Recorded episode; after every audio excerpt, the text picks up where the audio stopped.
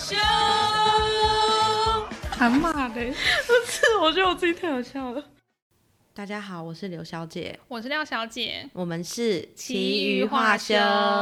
首先，在这集开始之前呢，因为我们上的时候正好是母亲节，所以我们想要祝全天下的妈咪们母亲节快乐。对，就是希望大家可以带着这种祝福啊，然后开心的心情来聆听这一集，也可以揪妈妈一起听哦。嗯，应该蛮适合的。就是，嗯，为了应母亲节这个景，这集我们想要聊的是与父母相处的方法。嗯。虽然我们两个都还没有为人母，是，毕竟算是年纪轻轻，对啦，对，可是我们毕竟也是。当了女儿，当了二十超几了，嗯，然后跟家里的关系，我觉得应该也算是蛮密，算蛮好，或者是蛮密集的，对，所以我们对于该怎么跟父母达到一个平衡啊，怎么跟父母相处，有一些小心得可以分享给大家。在讲跟父母相处之前呢，我们想要跟大家分享说，就是我们发现，其实跟父母之间的缘分，很多时候是没有办法强求的。嗯，因为我有时候会看到有一些。就是儿女跟他们自己的爸爸妈妈相处是很密切，就是好像完全没有纷争或者是争执的那种情况，就像是好朋友一样。对，然后我就会觉得说，哎，怎么？就是其实我自己也蛮向往跟爸爸妈妈是像朋友这样子的关系，然后也会想说哇，居然是怎么样相处是原来可以都不不会有纷争或争吵这样子。可是我觉得其实很多时候是外人看起来而已，嗯，其实归根究底，或者是你真的深入了解过之后，会发现还是那句老话，家家有本难念的经。对，就像我自己的话，就是我跟我妈的关系算是非常的密切，是，就是真的情同姐妹，算是水乳交融的，成语连发。可是像是跟我的 daddy 的话，嗯，我觉得我顶多能跟他做到就是相敬如宾。啊，是啦，就是我觉得会来听这一集的观众朋友，可能很多人都是一直在苦恼说啊，跟父母关系不好，或者是我真的不知道怎么跟他沟通，所以才会来想说要来寻求帮忙嘛。嗯，那我觉得可以稍微讲一下说，其实我在很多人生观或者是对于一些人生决定的时候，跟我爸都有非常大的冲突。嗯，就比如说，我觉得最明确的就是政治。嗯，就我爸是某一个党派的。就色彩比较浓厚，对，非常深沉的拥护者。嗯，可是我个人是非常讨厌那个党派的。嗯嗯嗯，就是我跟他是站在完全的天平的两端。对，然后我就发现说，每次只要跟他聊到像是我觉得像是政治啊，或者是像同婚这种话题，就是我们两个的观念不同的时候，就会很容易吵起来。对，然后我们两个都是很固执，谁也不让谁的人。嗯，所以我后来就想说啊。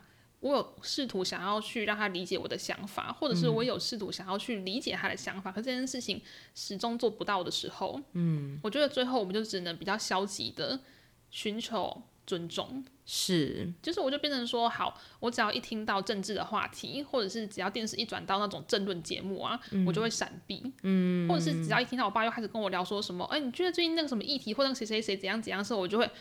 我不要聊这个，嗯嗯，就是我觉得适时的喊停其实是可以减少冲突啦，嗯，因为我觉得就像刚刚廖小姐讲的，就是很多时候你的价值观跟父母的价值观不一定会雷同，然后我觉得父母间跟小孩间有时候也是蛮靠缘分的，就像你如果可以跟你的爸爸妈妈相处的很好，那就真的是很幸运的事情。可是当有时候你跟父母的缘分并不是到那么深，或者是价值观没有那么雷同的时候，他身为你的父母，你还是必须去跟他好好的相处嘛。所以，呃，我们今天就帮大家整理出了三个，在我们二十三、二十四年的人生历练当中，觉得哎，好像这些方法是我们觉得可以促进跟爸爸妈妈之间的关系的。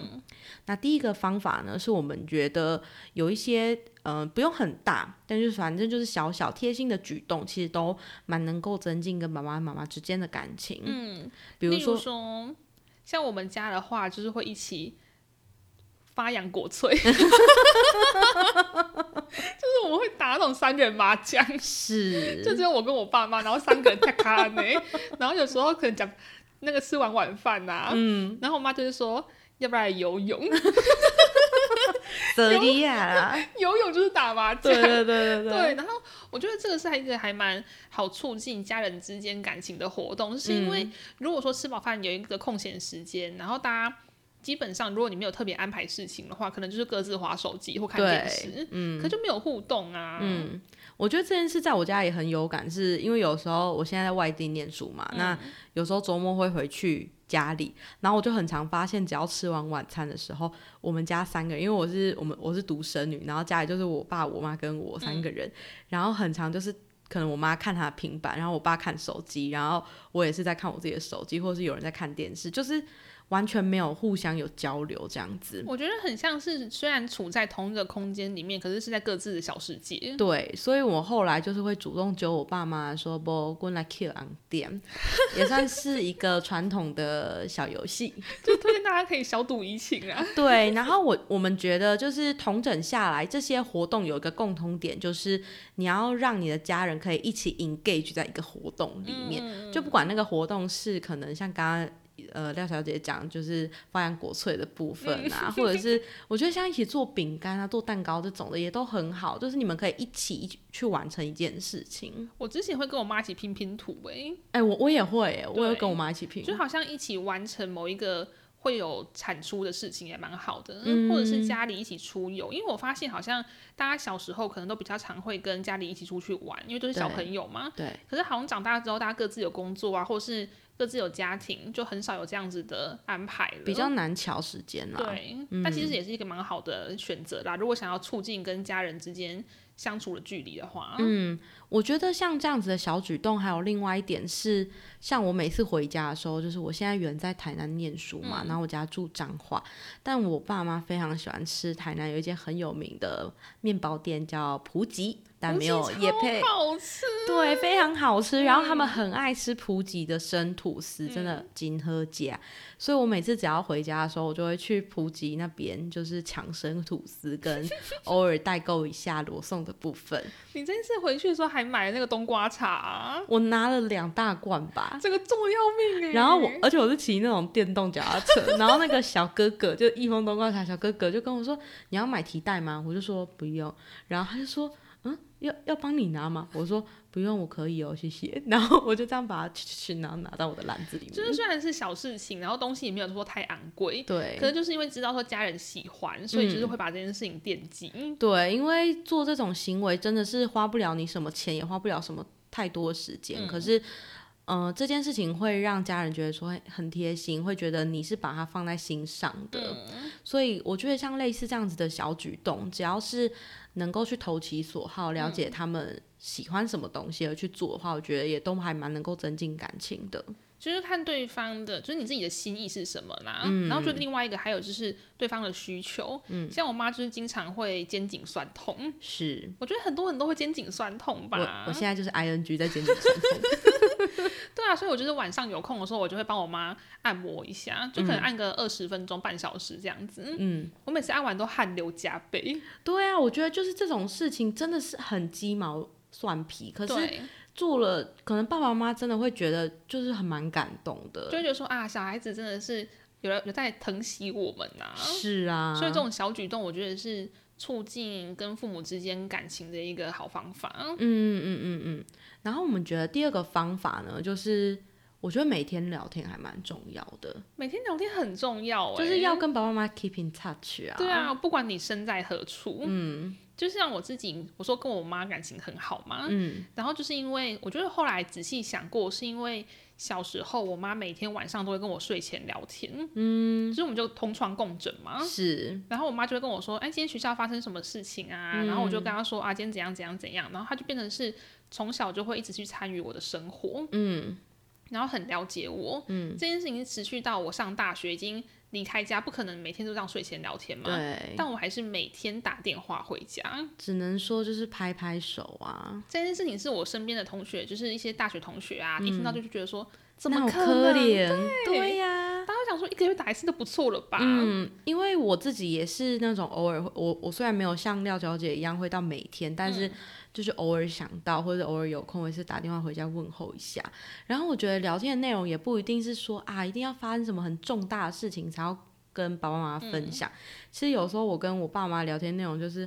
呃，比如说我今天中午去吃了什么鲑鲑鱼套餐，然后就说，哎，那个鲑鱼很好吃什么的，然后我爸妈就说，啊，多这钱啊，然后他们今天吃什么啊？啊，我的一个琐碎，对，就很琐碎，然后他就说什么啊，哇里瓜靠假喝里啊，都没对掉，所以说这种的，其实就是都琐碎到一个不行。我觉得光是聊吃的就可以聊很多，哎，像我之前就是在台南有一阵子。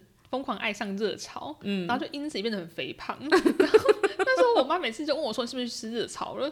然后我就会很心虚说：“啊，我这次有少点一两样什么的。”就说真的太好吃啊！然后我妈说：“你就不要再吃热炒了什么的。”对，然后像比如说我爸超爱喝牛肉汤，然后像是我跟我朋友去吃一间我觉得还不错牛肉汤，我都会拍给他跟他分享，我说这间美拜熬盖当来什么的，就是用这种其实真的是很琐碎的事情，可是你只要愿意跟爸爸妈妈聊天，我觉得他们。都很愿意听，因为我觉得这个就是日常，因为我们人生中哪有那么多大事情可以分享？对啊。可是你要去让人家感到温暖的话，其实都是从小事情啊，从小细节开始去温暖人的。嗯，因为我觉得人跟人之间要保持那个温度，需要靠互动。嗯。更遑论是跟爸妈，就是大家不要抱持那种心态，觉得说啊，反正今天又没什么，今天就是一件。很平常的一天，对啊，所以就什么都不讲，然后让他这样时间一直流逝掉。有时候我觉得很累，我会打电话回家，会说我今天好累哦。对我也会耶。对啊，就是会想要抱怨一下，然后我爸妈可能就会说他写的天啥。而且我妈会一电话接起来，然后一听到我的声音，就会说你今天是不是特别累？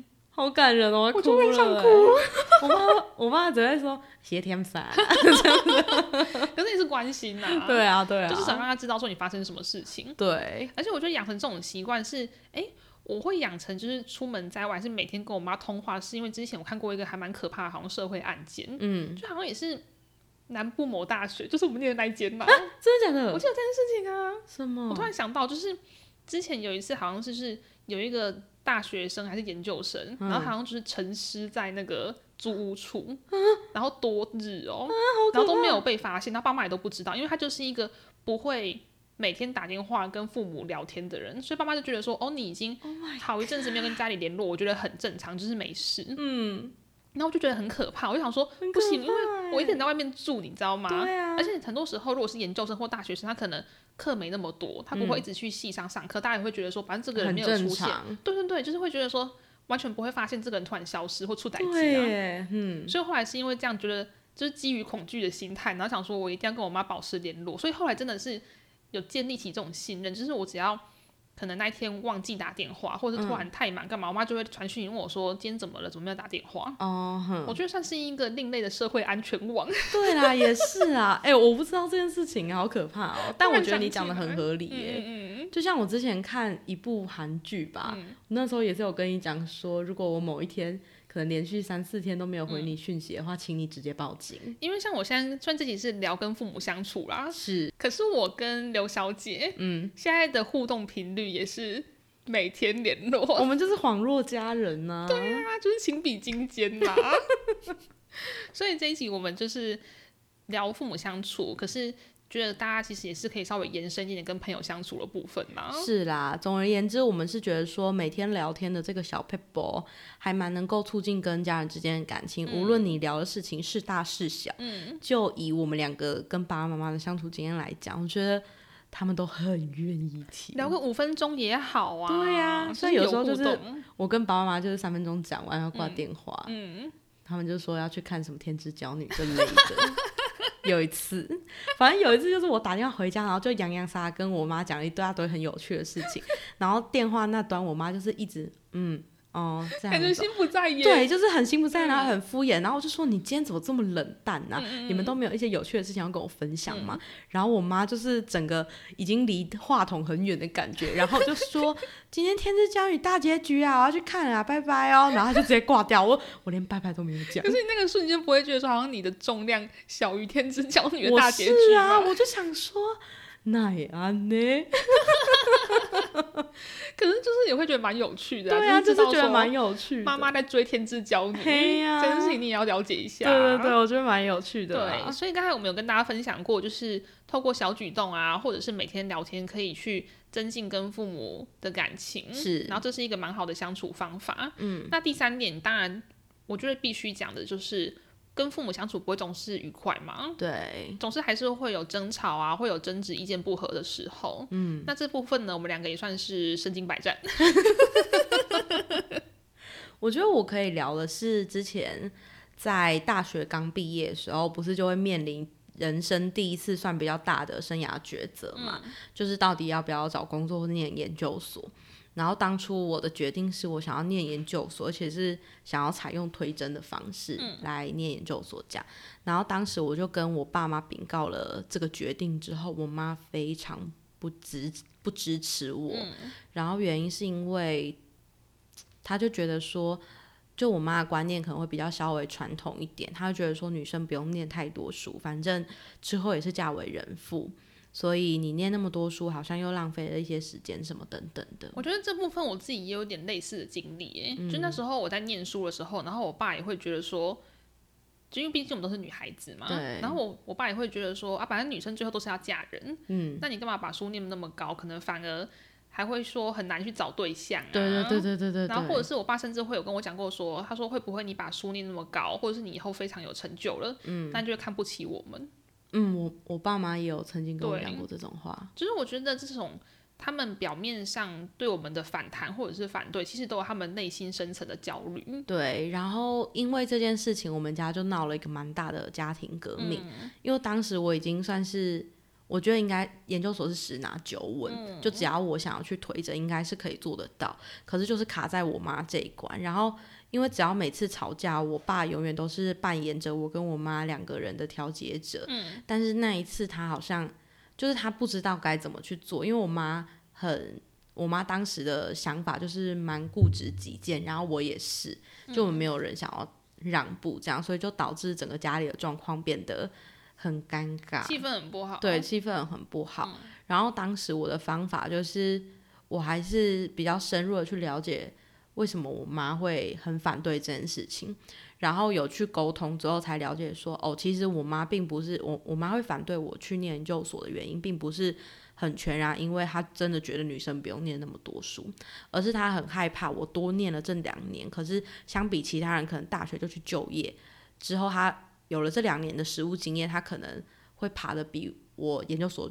毕业之后去入职还来得高，就是怕说人家已经升迁了，或者薪水已经加上去了，然后你如果那两年没有对你真的有实质帮助的话，怎么办？嗯，他就是觉得他很怕是给他诶，嗯，因为他就觉得工作有实务经验应该是比较重要，不用悼念那么多书。嗯嗯。所以我后来就是有了解他这个立场跟想法之后，我跟他说，在现代或者是以我自己。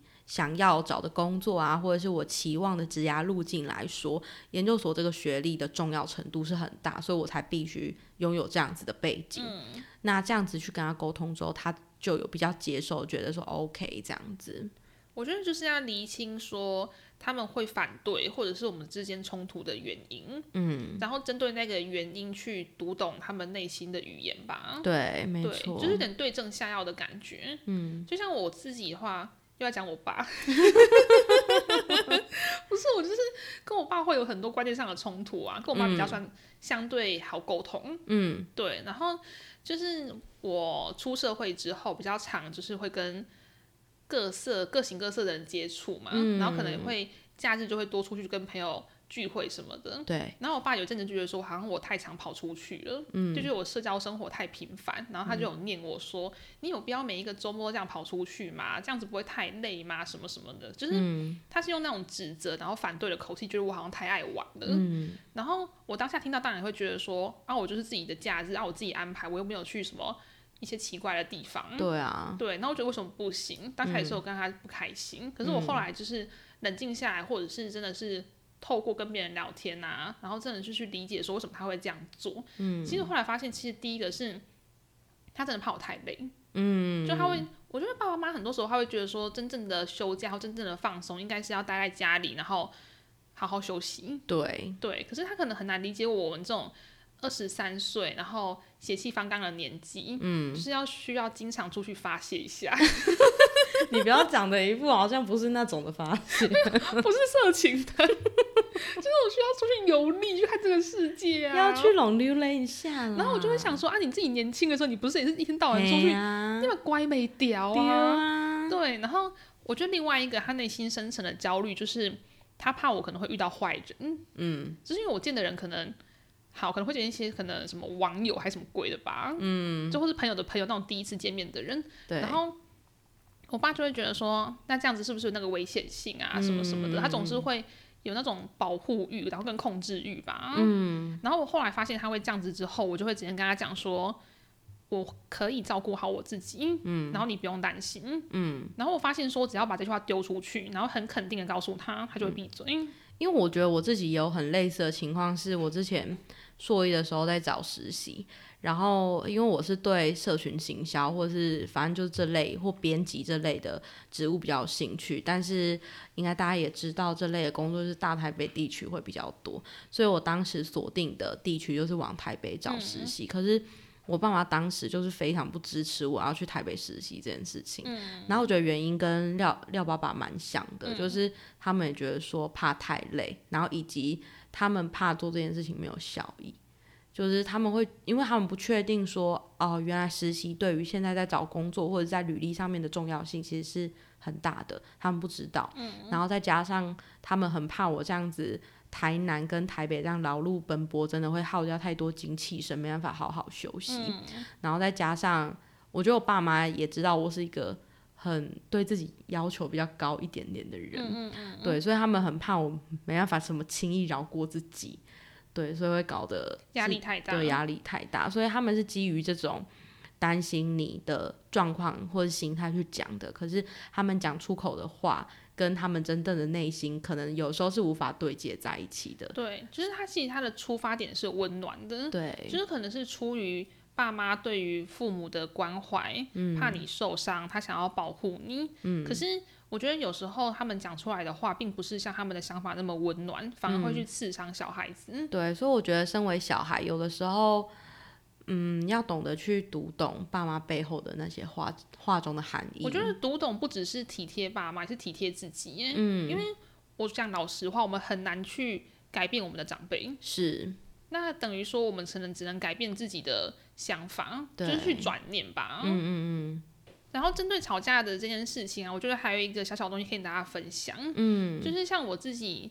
嗯，如果是跟我爸吵架的话，我们两个就是都是火象星座，是，所以我们就是砰，然后 直接大爆炸。对，然后火山爆发，然后因为就是跟我爸吵完之后，我爸就发现说，其实他也得不到什么好处。嗯，所以因为长大之后，我爸就是嗯越来越尊重我，就是会顺着你的毛摸你了。对对对，就是变得角色有点对调了。嗯，反而是我跟我妈之间可能。虽然平常真的是如胶似漆，嗯，可是我们两个只要一吵架，就是会吵那种一个月以上那种。也算是可能是世世界第三次，哎，也算是第三次世界大战。对，而且因为我们家算是女人治国啦，是，所以只要我跟我妈感情不好，整个家就是会停止运转。